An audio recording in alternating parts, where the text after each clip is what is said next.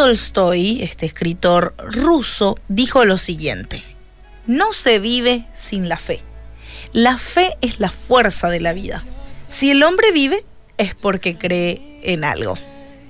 Hablemos de la fe.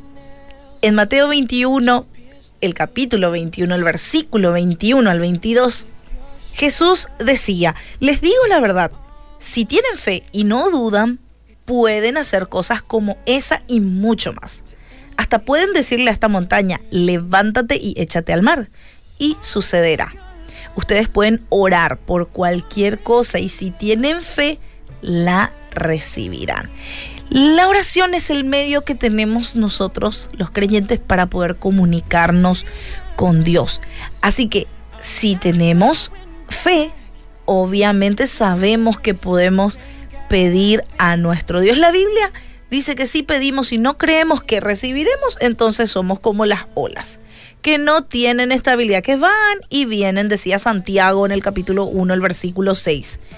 Tenemos fe no porque creemos que podemos lograr nuestros objetivos con nuestros propios medios, sino porque nuestra fe está posicionada en el único que lo puede hacer, que es Dios.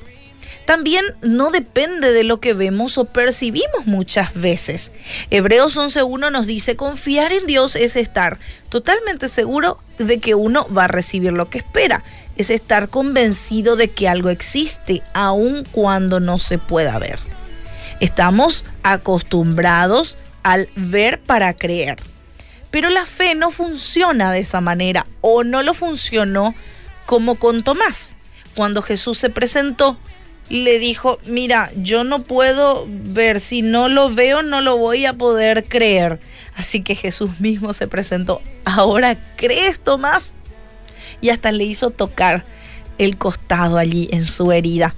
Como creyentes, lo que nos sostiene y la base de nuestras creencias es la fe. No muchas veces por lo que percibimos con nuestro cuerpo físico o lo que vamos percibiendo simplemente en las situaciones que nos van pasando. Porque sería muy fácil confiar y creer, claro, porque lo estoy viendo, lo estoy experimentando. Pero tenemos fe y esa es la energía que mueve el eje de nuestra fe. A menudo, siempre es sencillo confiar en el Señor cuando vemos indicios que nos indican ya que Él va a actuar conforme a, a lo que nosotros pedimos, pero nos desanimamos cuando no es así. La fe también implica seguir creyendo aunque no veamos lo que está sucediendo. Aunque no veamos que aquella promesa que yo estaba esperando no se está cumpliendo. Y así es necesaria también la fe para agradar a Dios. No podemos llevar peticiones a alguien en quien no creemos luego que nos va a dar o no creemos ni siquiera que existe. La Biblia dice que no podemos ser gratos ante los ojos de Dios si no tenemos fe. Y es que para ser amigos de Dios hay que creer que Él existe. Pues justamente eso es lo que eh, en eso se basa nuestra fe en el Señor. Y vemos un montón de situaciones, un montón de historias bíblicas donde nos habla acerca de la fe, como hombres que no estaban viendo creyeron.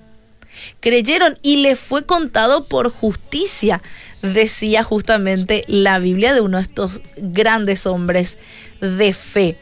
Ahora, me decís, Anita, ¿yo puedo pedir entonces un auto y se me va a conceder ahora mismo? No lo sé. Y es ahí donde nosotros entendemos también que si estamos en la voluntad de Dios, todo va a obrar a nuestro bien. ¿Es necesaria la fe? Sí, es necesaria para vivir y también para creer en nuestro buen Dios.